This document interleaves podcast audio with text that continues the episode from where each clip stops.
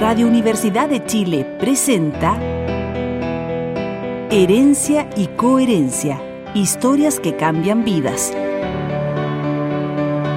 Un programa del Centro Desarrollo Sistémicos Cerval. Conduce Susana Muñoz Aburto.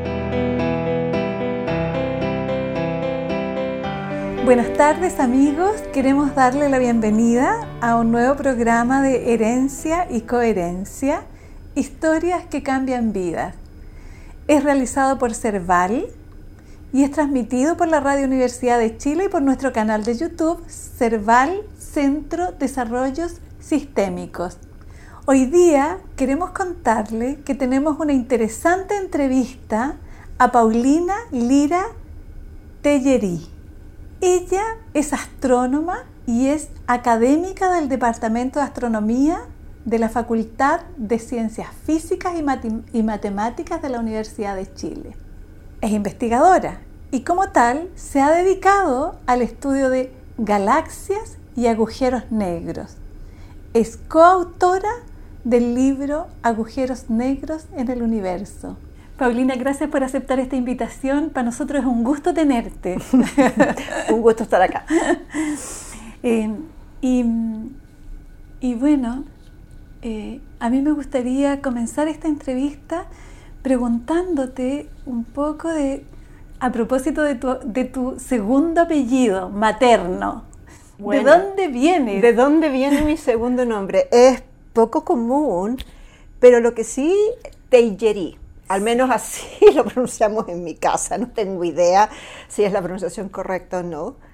Y he visto varias como versiones levemente distintas del apellido, que tengo entendido que significa como otras, porque es un apellido, es un apellido que viene de la región vasca en Francia, entiendo.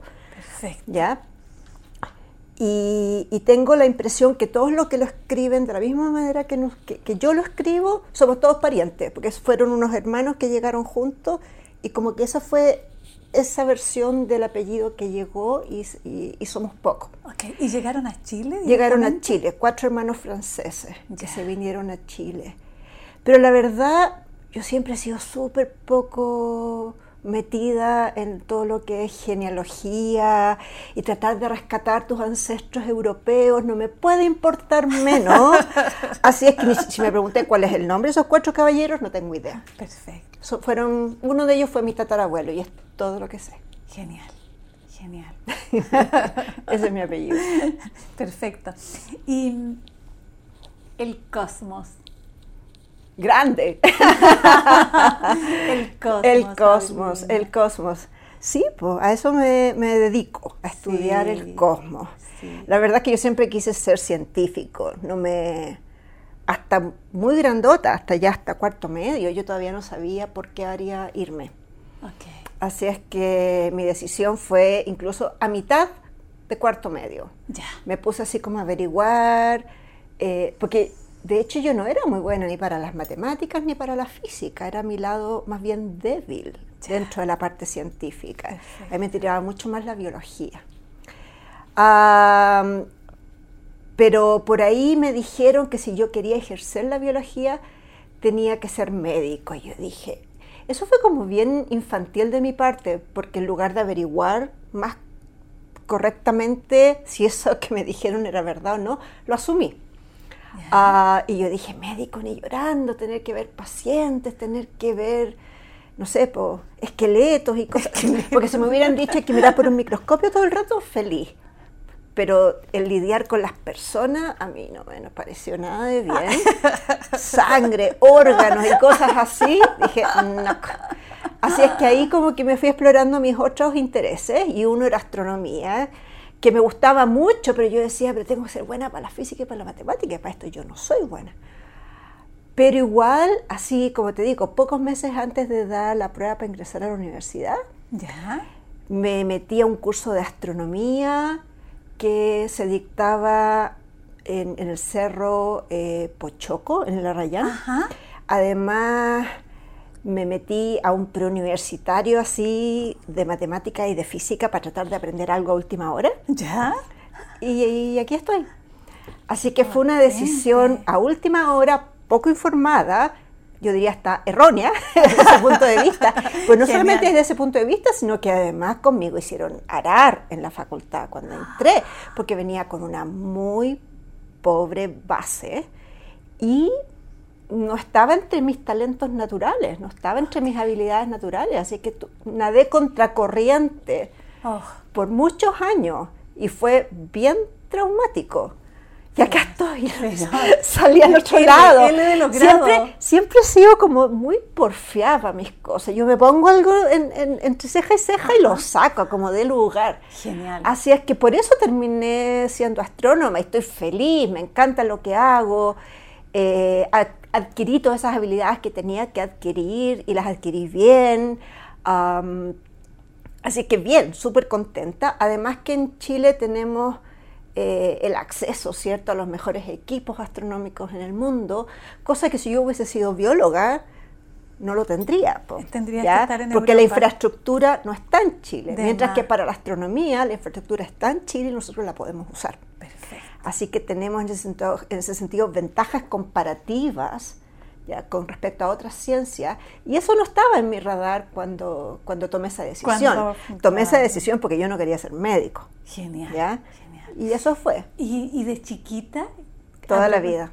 Toda la vida ser científico. Toda la vida. Toda la vida ser científico. ¿Qué era ser científico cuando estabas allá en la básica? ¿Qué significaba? ¿Cuál era la idea Significaba leer cosas que, que me parecían interesantes. Había en mi casa enciclopedias, que eso es algo que ya no existe, sobre todo porque ahora todo el mundo busca todo en, línea, ¿cierto? Sí, sí. Pero había unas enciclopedias que eran tan antiguas que por ejemplo no tenía fotos, era solo dibujos, ¿ya? Eh, se llamaba una enciclopedia ilustrada, porque era para niños, Eran, eran como pequeños artículos, todos muy básicos y mucho dibujo, de manera que fuera atractivo.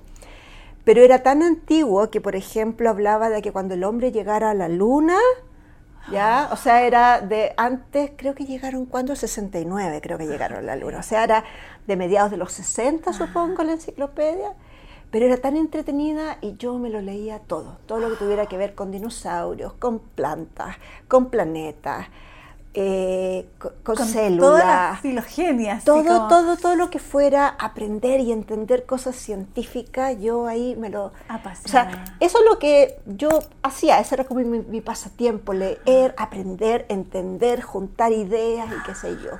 Entonces, para, y eso no sé de dónde miércoles lo saqué, porque en mi casa no hay nadie que tenga esa misma inclinación, mis padres para nada.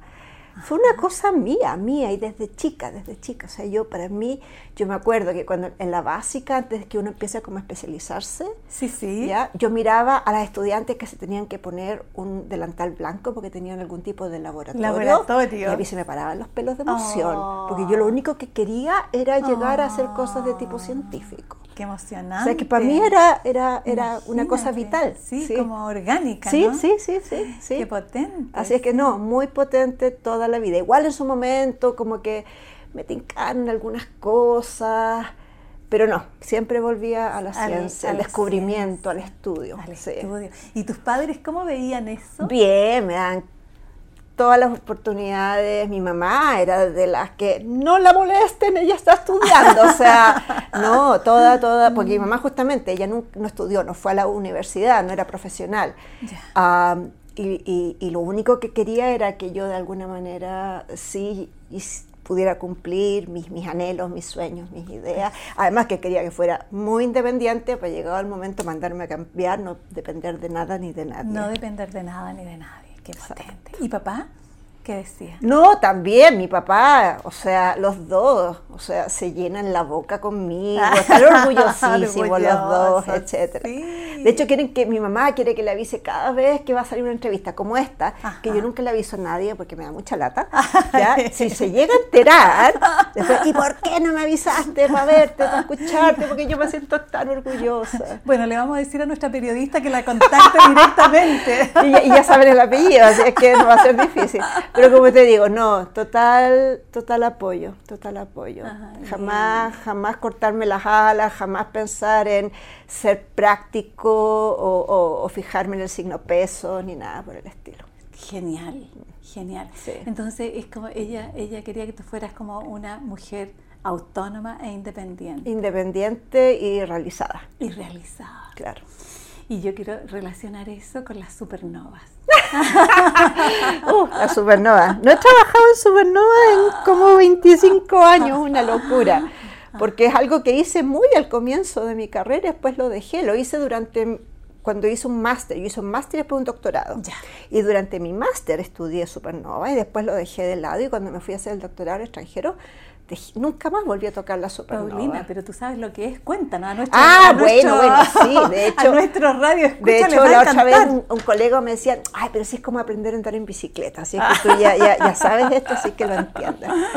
Ah, ¿Qué son las supernovas? ¿Qué Las son las supernovas son, estrellas que explotan. Eso es, estrellas que explotan. Como fuego artificial así, pero... Así se van de un suacate, un chancacazo. De hecho, dejan casi nada ahí de, de- de residuo. Dejan, a veces dejan alguna estrellita chica, como el núcleo de la estrella que hay, eh, le llamamos un remanente. Remanente. O incluso pueden dejar una- un agujero negro chico. ahí. Pero toda la estrella hace capum. Sí, Qué es una explosión. Y, y libera una cantidad de energía increíble. Gigantesca. Claro, claro. Eso es una supernova. Esto. Y pasan todo el tiempo. Y pasa todo el tiempo. Sí, es la muerte de la estrella. Oh. Y es como mueren las estrellas bien grandes, bien, con mucha, mucha masa. ¿ya? Yo siempre digo, son como las estrellas de- del rock. Se lo comen, se lo toman todo y mueren jóvenes y, en una gran explosión, claro. Y mucha gente los llora y hay mucho duelo en todo el planeta. Exacto, exacto. Qué Esa es una supernova. Sí. Y Sí. el agujero negro que Ah, ese es más entretenido todavía. De hecho, eso es lo que me dedico ahora. De hecho, con las supernovas quedé más o menos aburrida.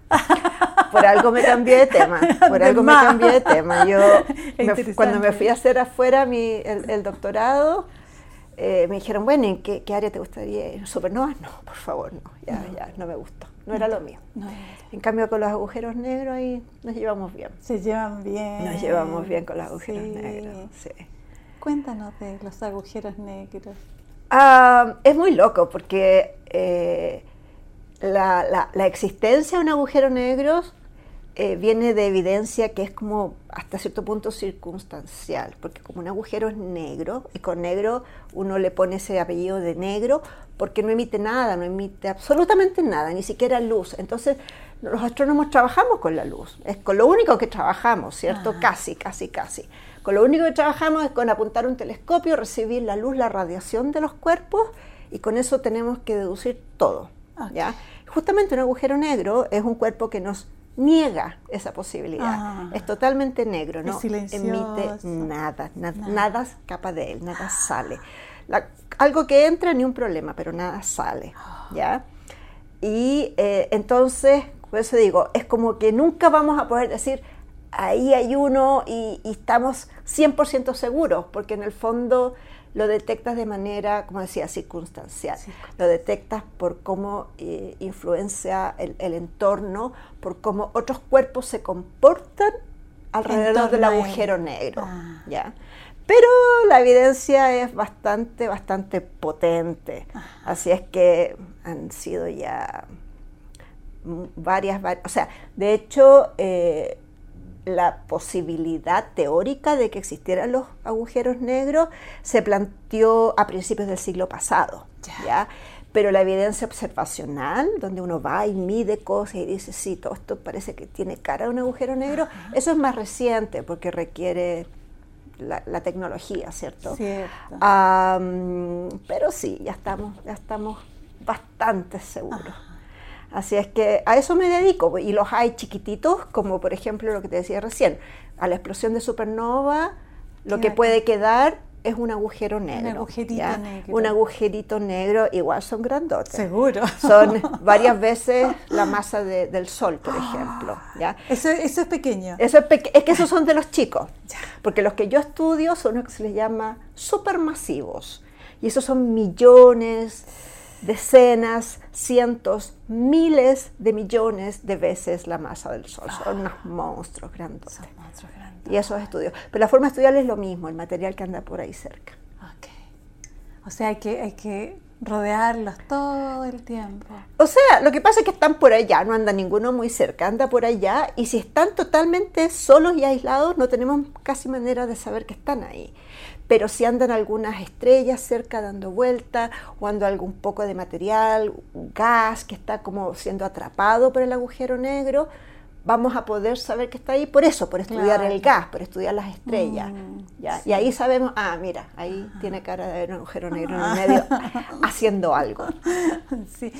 Paulina, ¿y cómo fue que te fuiste al hacer el, el, doctorado? Sí, ¿Cómo fue? Lo que pasa es que, sí, lo que pasa es que eh, ahora, desde el año 2000 aproximadamente, hay programas de doctorado en astronomía en Chile, pero no los había cuando yo estudié. Okay. Cuando yo estudié, el máximo grado que podías obtener era el de magíster. ¿ya?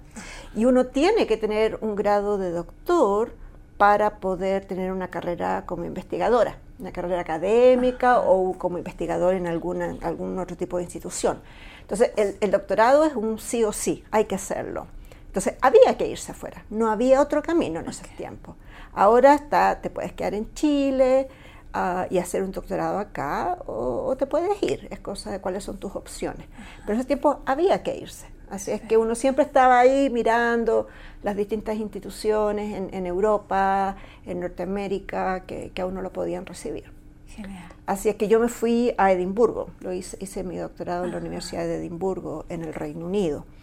Em, como digo, ahora uno puede hacer un doctorado en Chile. Ahora igual siempre es bueno salir al exterior y pasar un tiempo trabajando en, alguna institución extranjera, porque te da amplitud de mente, trabajas con gente distinta, con equipos distintos, hace bien, uno, uno crea redes, uno ve distintas maneras de, afrontar los, los problemas, de, de, las metodologías utilizadas, etc.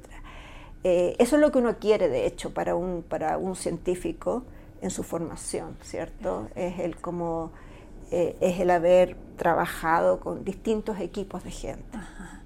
El trabajo de verdad que uno hace en equipo, así como eh, cercano, es con los estudiantes. Con los estudiantes. Y eso a mí me gusta mucho trabajar con mis estudiantes.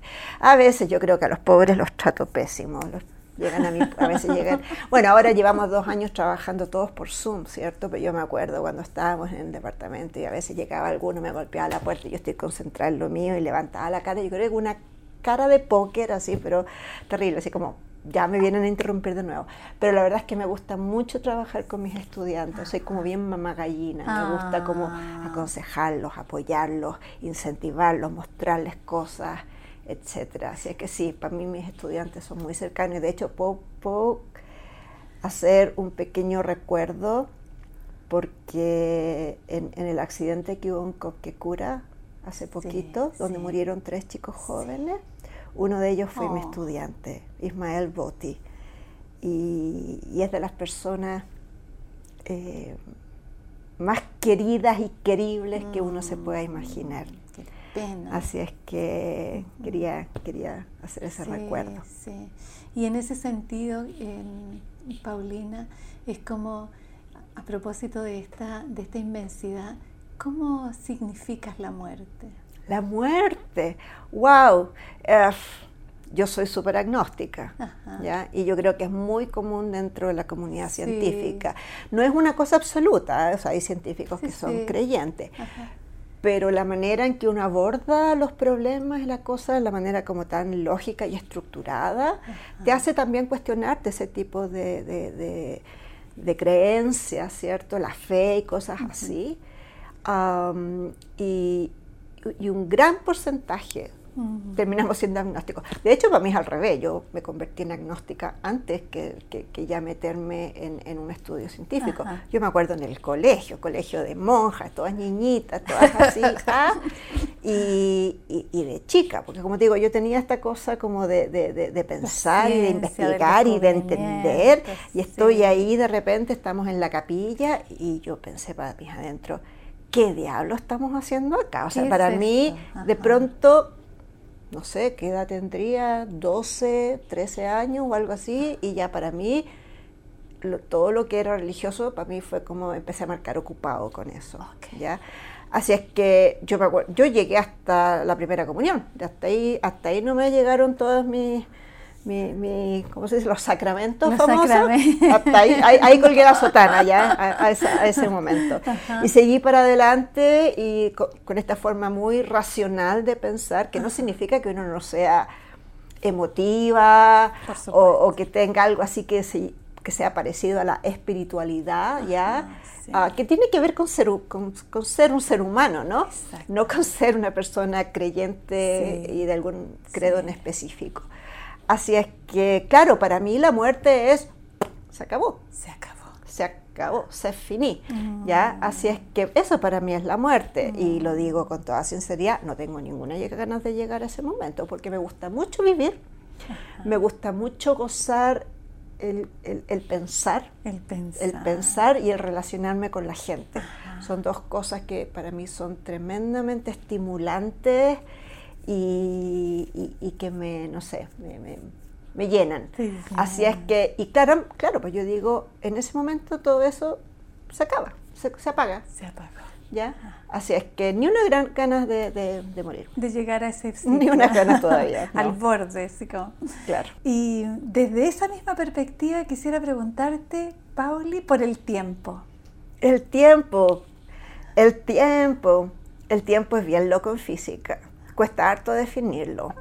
Pero sabemos que está, todo el mundo sabe que... Como los hoyos negros. Que estamos aquí ahora, que lo que ya pasó ya pasó y lo que viene quién sabe, ¿ya? y la verdad hay hartos conceptos en física que uno no los... Si uno se trata de mirarlos desde un punto de vista más filosófico, uno está buscando meterse en problemas. Porque en el fondo la física no es la respuesta a todo. Por cierto. Ya eh, tiene unas grandes limitaciones y son teorías que no están en lo absoluto acabadas. No tenemos un modelo que nos explique todo. ¿ya? Entonces hay cosas que hay que tomarlas nomás como las entendemos actualmente y no pedirle peras al olmo. Por cierto. ¿ya? Entonces, ah, para mí, De hecho, hago un curso a veces de, sobre agujeros negros. Y claro, uno le, empieza a explicar conceptos a la gente que son como, oh, pero qué increíble, y, no lo entienden. Entonces, una de las últimas veces que hice el curso, eh, puse una pequeña parte de Plaza Sésamo uno de los pequeños sketches de Plaza Sésamo que yo veía cuando chica, que es uno de Archibaldo. Ya no, sé si te acuerdas cuál es Archibaldo, ya uno peludo con la nariz así.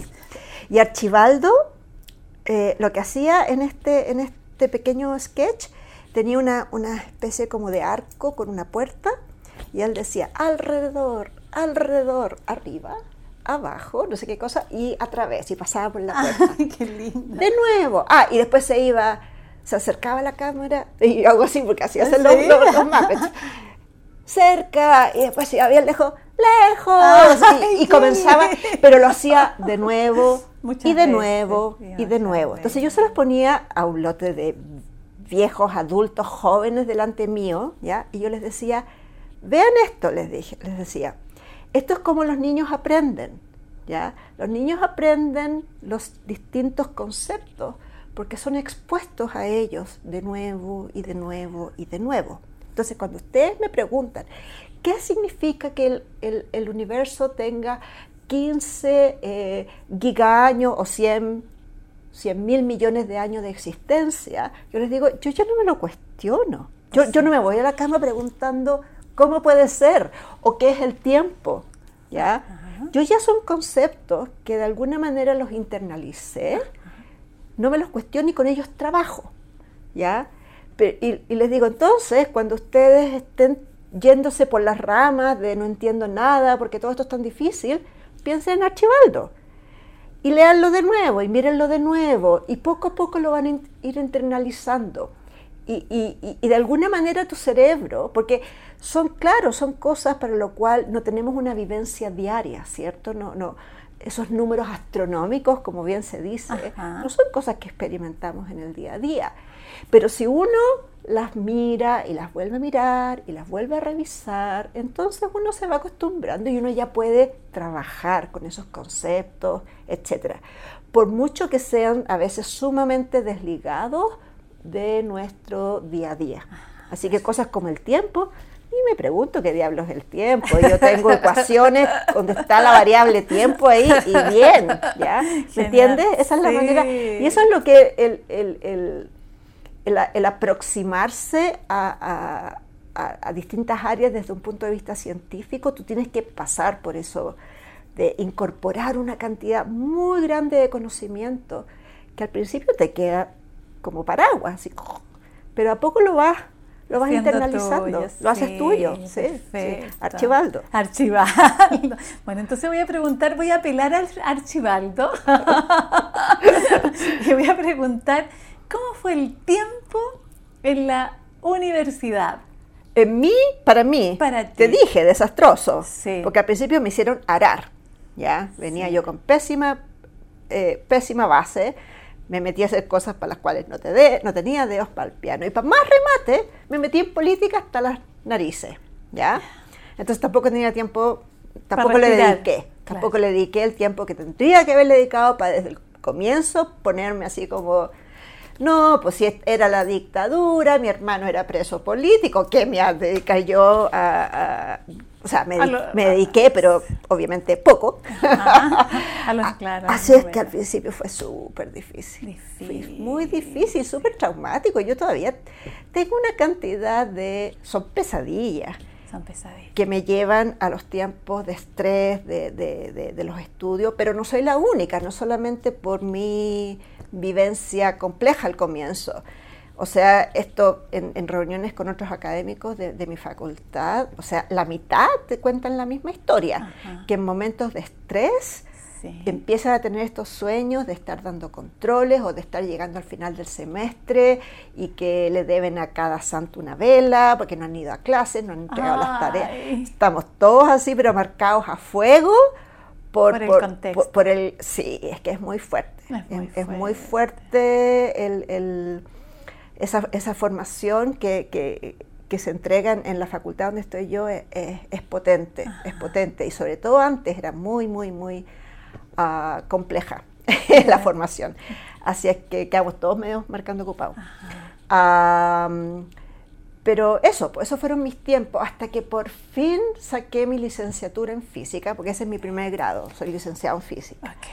Y por fin entré al magíster en astronomía y por fin comencé a ver lo que yo quería, imagínate, todos esos años sin hablar de astronomía, solamente matemática y física. ¿ya? Y después, por fin, ya, una galaxia. Ah, una galaxia. por fin. Por fin. En cambio, ahora tenemos no solamente doctorado en astronomía, sino que además hay pregrados en astronomía en muchas universidades en Chile. Así es que ahí también, igual tienes que tener una formación rigurosa en física y en matemática, pero al menos va combinado con irte adentrando en el mundo ah, astronómico, que yo no tuve nada de eso. O sea, pero muy, muy árido al comienzo. Súper árido, tremendamente ah. árido. Y como te digo, yo además más porfía que una mula, que a esas alturas podría haber dicho, ya me voy a biología o me voy hasta medicina, no tengo idea. Pero no, yo ahí sufriendo, azotando, autoflagelante. Yo quería mi galaxia. sí, y lo logré. Y lo logré. Y lo logré, sí. Así es que esa fue mi experiencia. Oh, media sufría, media sufría. Súper sufría. Sí. ¿Y cómo se, se, cómo se combina esto? Como con la vida propia, familiar? Esa es una muy buena pregunta, porque yo no tuve hijos, ya, por decisión mía. Sí, sí. Simplemente, sí. simplemente no, nunca estuvo en mi, en mi mapa. En mi mapa, exacto, ya.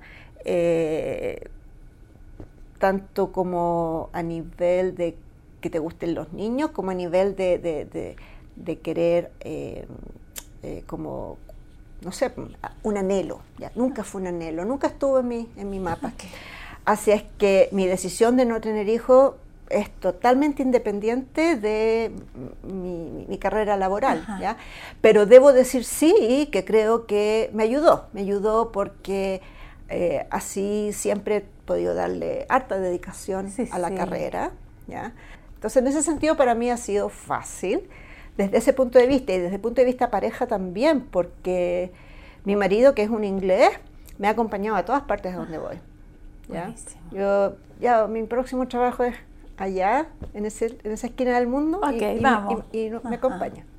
De hecho, me lo traje para acá, para Chile. Así es que, en ese sentido, eh, claro, me ha sido relativamente fácil eh, poder eh, tener una vida familiar, nuclear ahí bien ah, y compatible con una carrera que es muy demandante. Y muy exigente. Muy exigente, claro. Ah, claro, yo sé que hay gente que no, no, no lo ha tenido así de fácil. Fíjate que yo te diría que eso de encontrar la pareja que esté dispuesta a apoyarte y a seguirte es crucial y es un tema crucial especialmente para las mujeres, porque el tema de la maternidad es uno, pero el tema de quién toma esas decisiones claves, como sabes que me salió un trabajo en Japón, ¿ya? Generalmente es el hombre el que le dice a la señora, sabes que me salió un trabajo en Japón, así es que, ¿qué te parece? Búscale un colegio a los niños, ¿ya? Entonces, no es solamente el rol maternal, sino que es el, es el rol de quien tiene el sartén por el mango en la relación, ¿ya? Y, y, claro, el hecho que yo tengo a alguien que yo le he dicho, nos vamos a Chile, y él se viene a Chile. Eh, Maravilloso. sí, sí, sí, No se encuentra tan fácilmente. Cierto. Sí. Potente. Sí. Entonces, no, y de hecho, por algo las mujeres brillan por su ausencia en, la ciencia. Bueno, eso te iba a preguntar qué significó. la verdad, que cuando te hice la pregunta por, por tu paso en la universidad, qué sé yo, también pensé en el género. Sí, claro. ¿Cómo, cómo fue esto de ah, el género asociado ah, me hicieron arar, etcétera, etcétera. Mira, la verdad es que yo me he encontrado con pocos ejemplos vivenciales que sean, que yo te pueda decir, mira, aquí me discriminaron claramente. Más bien es, es algo que está mucho más, porque en el fondo eso es, me encontré con una persona en particular, ya que que me hizo esto, o me dijo aquello, o me, me acerruchó el piso, qué sé yo. Pero eso no es tan común, también los existen, obviamente, pero es algo que es mucho más institucionalizado que eso el problema, es algo que, que permea todo. Entonces no es algo que tú puedas decir, fulanito y sutanita, a esos, esos dos fueron mis obstáculos. no, es, es todo, es todo. Mientras estemos allá, yo cuido a los niños y tú trabajas. Entonces, ya, ese tipo de cosas. Y a nivel eh, de, de, tus colegas y qué sé yo, es el hecho de que eh, mientras tú, por ejemplo, seas una minoría en número, ¿ya? significa que eres como semi-invisible. Entonces las relaciones entre las personas, las dinámicas entre las personas está dada por el grupo que es mayoritario. Y tú simplemente te tienes que como acoplar, acoplar. ¿ya? Tú no, no, no, no te sientes igualmente cómoda y acogida, a pesar de que no es algo que lo tienes internalizado, porque es lo que vives día a día. Y es algo que lo vives día a día desde que eras estudiante hasta que ya está. Mm. Pero, pero y, tú dices, ah, lo único que quiero es salir con mis amigas y tomarme un trago y pasarlo bien. Y es porque en el trabajo el ambiente no es un ambiente que, que te es totalmente natural es un ambiente que está dictado, está dictado por los cánones de la mayoría, que es una mayoría masculina. Entonces, uno se amolda, uno se amolda y uno no se da ni siquiera cuenta de que en el fondo uno está siempre como, como contra la marea un poco. Y lo más loco, que como yo te digo, es una cosa que es tan eh, invisible, pero además tan prevalente, que nosotros también lo hacemos. Obviamente, si no es, esto no es hombres contra mujeres. No, no, ¿ya? Es, es, es, el mundo, es el mundo completo, incluidas las mujeres. ¿ya? Y yo me doy cuenta que yo a veces soy, puedo ser a veces como más crítica de una colega mujer que de un colega hombre. no sé si me entiende. Yo misma me, me, me, me, piso sorprendo. El, me sorprendo, piso el palito y, me doy cuenta de esas cosas. ¿ya?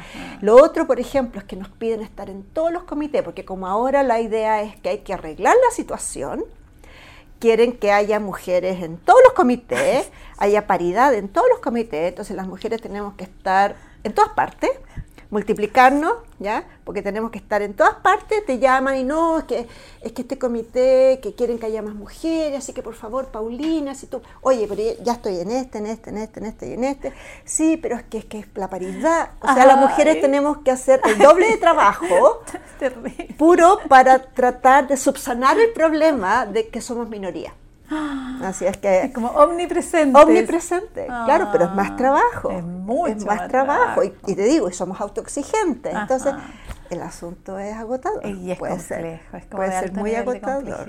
O sea, está súper bien que sea un tema y que las instituciones estén haciendo algo al respecto, pero no es no es tan simple como parece. Es como un alta, alto, alto impacto en la transición, ¿no? Exacto. Yo diría que estas generaciones, que son las que están impulsando todo esto, eh, van a pagar costos que son altos. Altísimos. Y siempre ha sido así, ¿no? Siempre, ha sido así.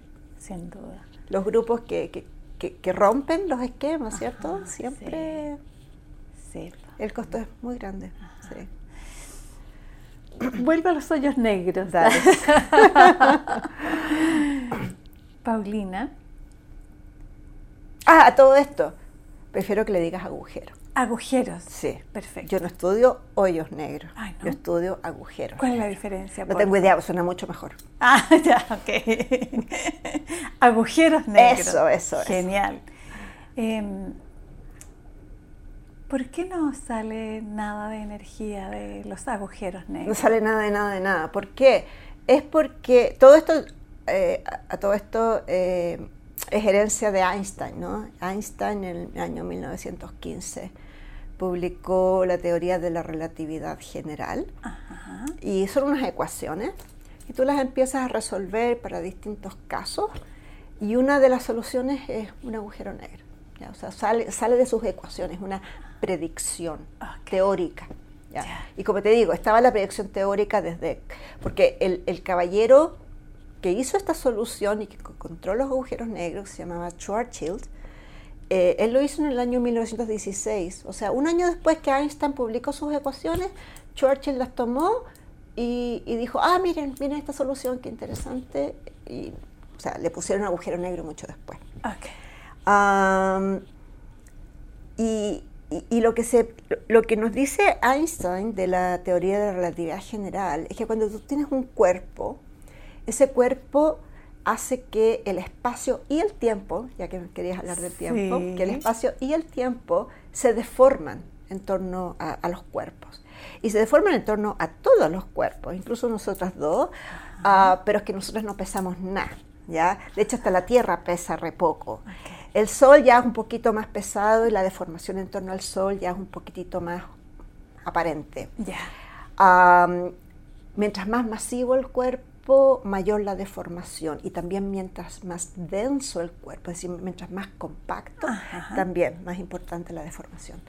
Entonces el agujero negro es como la deformación al máximo. ¿ya?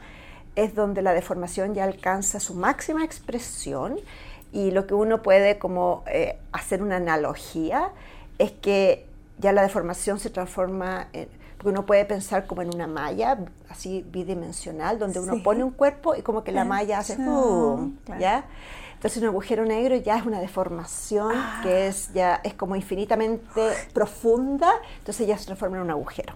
¿ya? no se rompe la malla, ¿o sí? Es que no, es que la malla es solo una visualización. ¿ya? Porque imagínate que la malla lo que representa es el espacio y el tiempo. ¿ya? Y lo que ocurre en esta deformación máxima de la malla es que justamente si piensas que es un agujero de profundidad infinita, entonces nada puede salir de ahí, porque le costaría como infinita energía y tiempo el poder escalar y salir. Entonces también esa analogía funciona desde ese punto de vista. Y por eso nada sale, nada sale.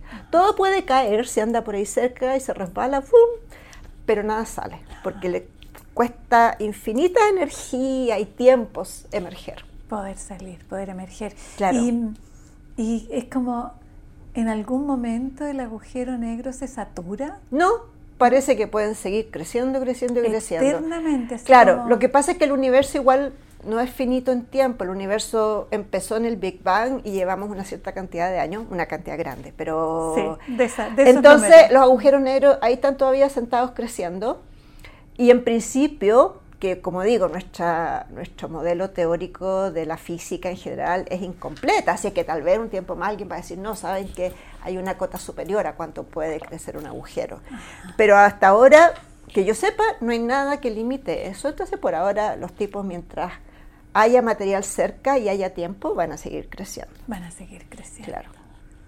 Se siguen como, como Sí, Lo que, nutriendo. lo que pasa es que igual no es fácil que algo caiga, tiene que andar bien cerca. Ya Ah. tiene que andar cerca, así, como aquí, irse para, para adentro. Así que cuando la gente hay veces que, que cree que son como así como que succionadores, así como si tuvieras un- el tubo de una aspiradora, Ya. para nada, están Ok. ahí, están ahí sentaditos, y si algo anda bien cerquita, puede que se, vaya para- Se se- cae. se cae el hoyo.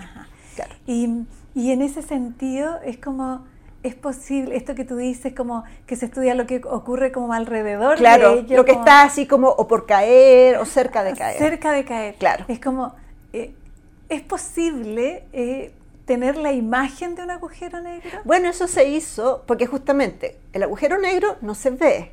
Ya, es negro, negro, negro, claro. Pero tú justamente lo que puedes ver es lo que se llama, se le llama la sombra, pero es una mala palabra. Yo diría que es como ver algo a con- como a contraluz, porque lo que tú dices es correcto. Uno puede ver este material en torno al agujero negro que brilla y lo que uno tiene que ver, si es que hay un agujero negro, es que después hay un- algo negro. Negro, algo claro, negro. claro. Y eso es lo que se vio hace no tantos años atrás, que salió también en todos los medios, que fue, eh, se hizo con un telescopio que se llama el telescopio del eh, horizonte de eventos, Ya. ¿ya? Y eh, que se veía como una dona. Era como una, una, Ah, una- la imagen era como una dona y salió en todos los medios y qué sé yo. De hecho, hicieron muchos memes después, hasta Homero Simpson comiendo el agujero negro. Ah, pero justamente ahí se, lo que se visualizó fue exactamente eso, el material brillante muy cercano, ese realmente es material que está ahí al, al Al borde, borde. y en el medio lo que ves es nada. Nada. ¿Ya? Entonces eso es lo más que podemos aspirar a ver de un agujero negro. En el fondo es no ver, es la ausencia, Es la ausencia. de, de- de- de- de radiación en el centro que te dice, ahí está el agujero negro. Perfecto, perfecto. Y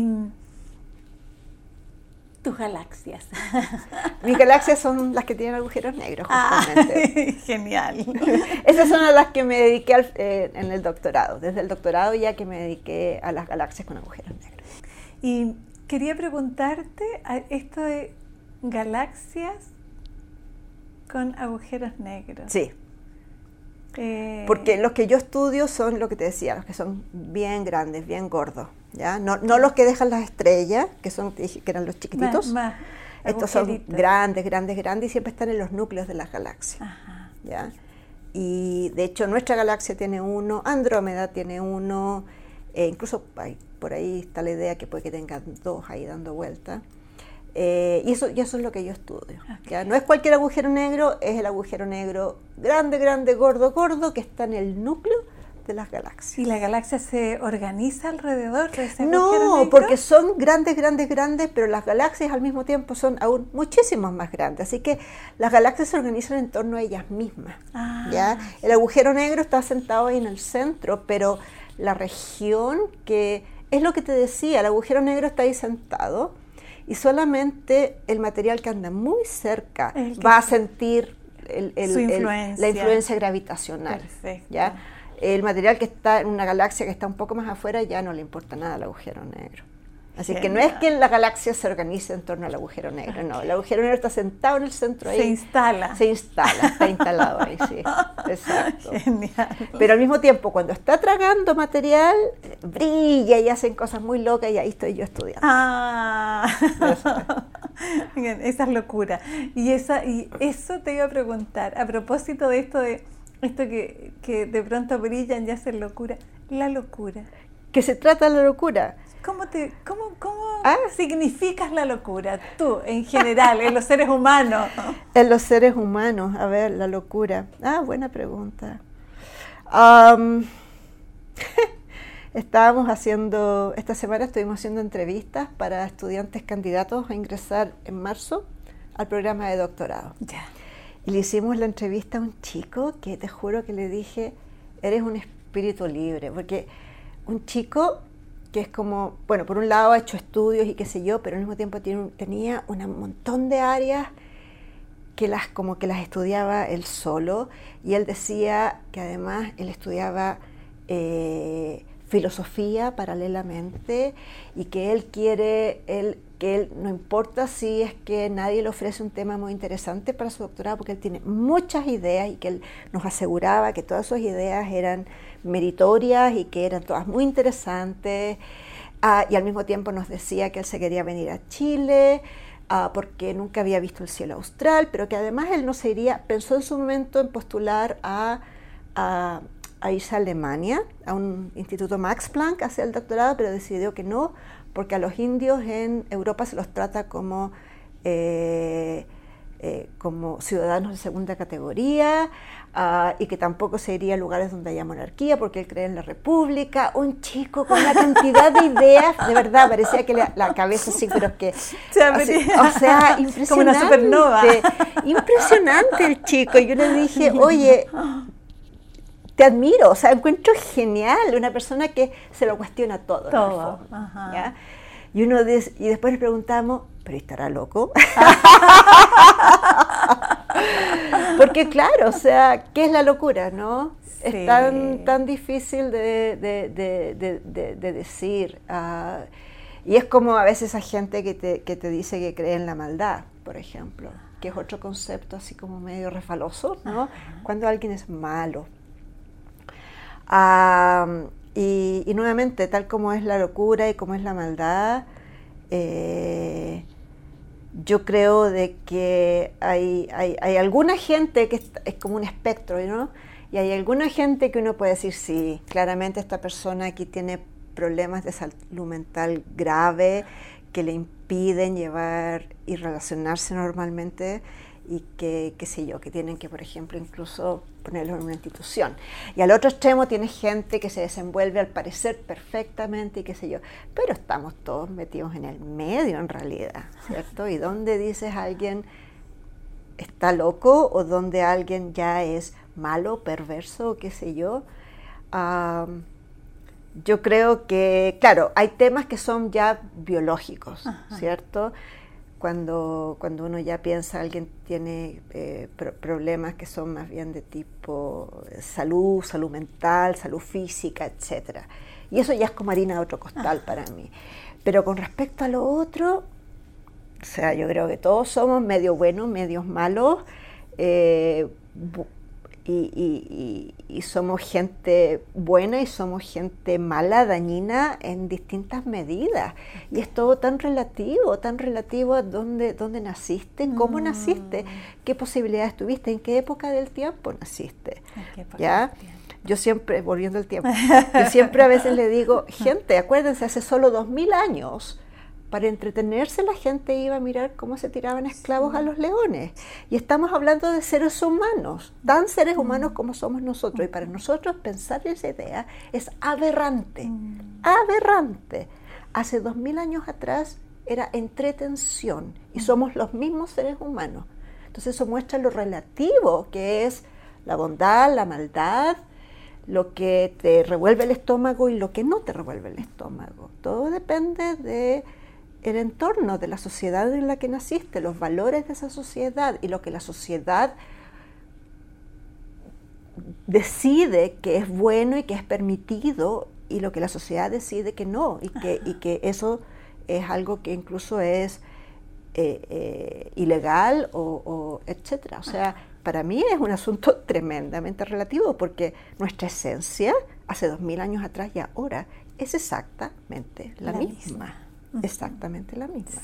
Entonces, para mí es, los seres humanos no somos los que, oh, de pronto ya no hay qué sé yo, ya no hay esclavitud, aunque igual hay, hay formas de esclavitud moderna que existen, pero la forma más eh, evidente de esclavitud que existía eh, el, siglo pasado, esa forma de esclavitud ya no existe actualmente.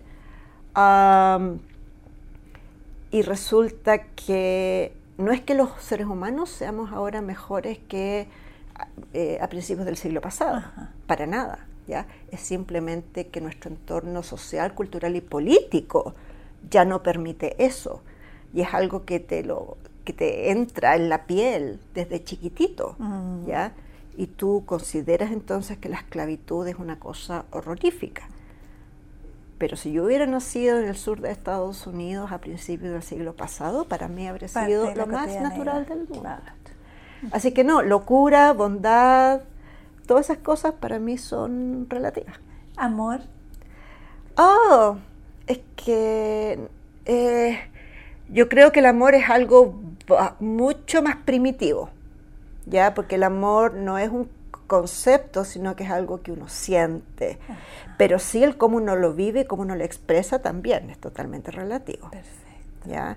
Eh, y uno lo ve en la gente joven, ¿cierto? Que están expresándose de manera en que hace unas generaciones, ah, ¿qué generaciones?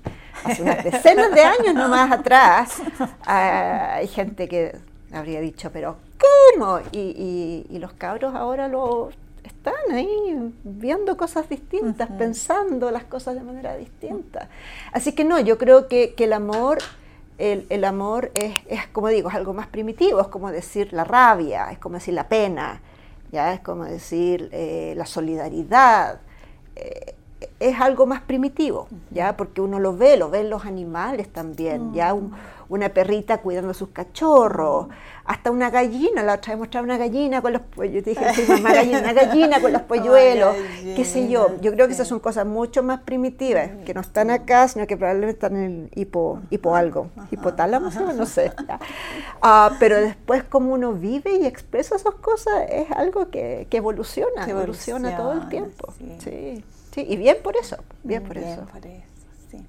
Paulina, se nos ha ido el tiempo, pero no te explico cómo. ¿Qué hora es?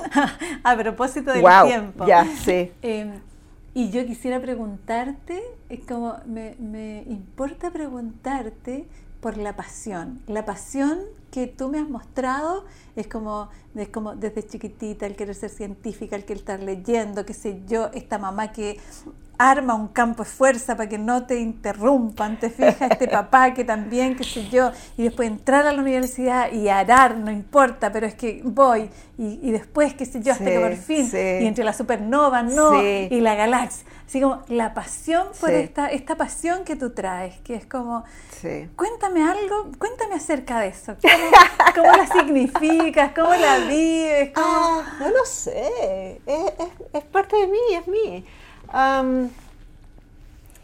Eh, Porque eso no es así como tan, como, no sé, es como, por otro lado me dice, bueno, chicos que de pronto se deprimen y que se apagan. Ah, pero yo, por ejemplo, también he pasado por depresiones. he tomado por he, pasado por, por, depresiones. Lo que pasa es que, no, y fíjate que yo creo que son, yo creo que son carriles distintos. La depresión, por ejemplo, a, a, a esta como pasión, a esto como de ser como eh, de aprender a ser eh, eh, resiliente, ¿no? Resiliente, ser sumamente resiliente y a, jugármela por lo que yo quiero y lo que yo creo y, no cuestionármelo y, darlo todo, ¿no? Dejar, dejar, dejarlo todo en el camino con tal de, tratar de llegar a lo que yo quiero. yo, creo que es, yo creo que es algo bien distinto a la depresión, porque tengo cierta tendencia a la depresión que me la trato, ¿ya? Y para mí es como totalmente distinto. Mi depresión tiene que ver, qué sé yo, con mis... Exigencias. No, no, no, yo lo veo como algo netamente químico en mi cerebro nomás, ¿ya? Que voy y tomo unas pastillitas y quedo como tuna. Perfecto. Ah, bueno, y también obviamente a ciertos también... Eh, también está ligado a mi historia infantil y qué sé yo, pero son cosas que uno va, las arregla, las pone en su lugar y uno continúa adelante lo, de la pasión yo lo veo como una, característica mía, es mi personalidad, ¿no? Es mi personalidad. Y, yo creo que no es un tema menor, en, en, en- en que he logrado hacer las cosas, porque estoy leja- lejos de ser la más habilosa, ¿ya? No, o sea, yo en, en el colegio, claro, yo estudiaba la nada y me iba súper bien, pero llegué a la universidad, ¿ya? Y ahí uno se encuentra con Otro mundo. todos los cabros salieron del colegio con súper buenas notas, ¿ya? Ah, y venían los, estaban los que venían además del Instituto Nacional, que a esos venían, pero ya, pero se lo sabían todo. ya, ellos ya en el colegio habían visto todo lo que era el primer año de universidad, mientras que yo estaba ahí colgando de la ampolleta.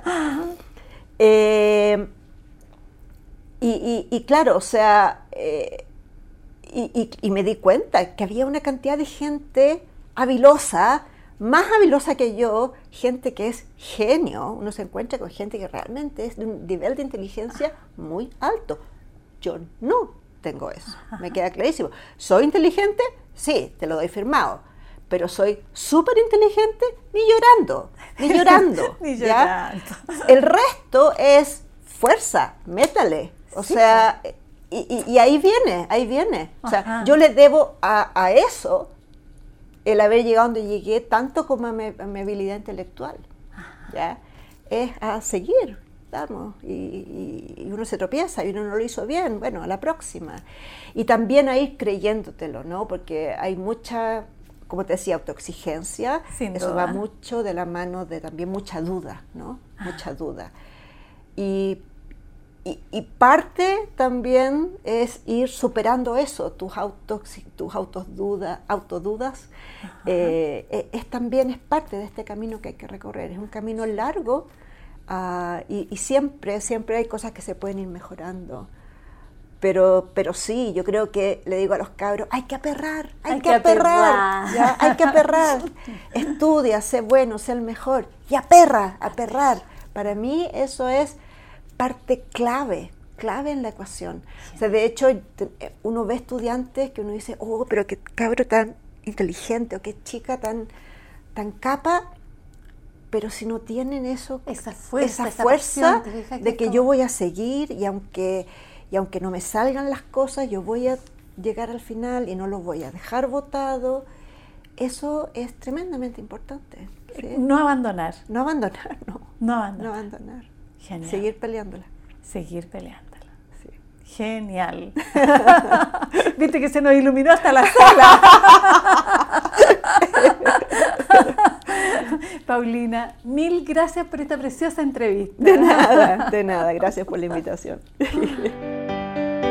Radio Universidad de Chile presentó Herencia y Coherencia, historias que cambian vidas. Un programa del Centro Desarrollos Sistémicos Cerval.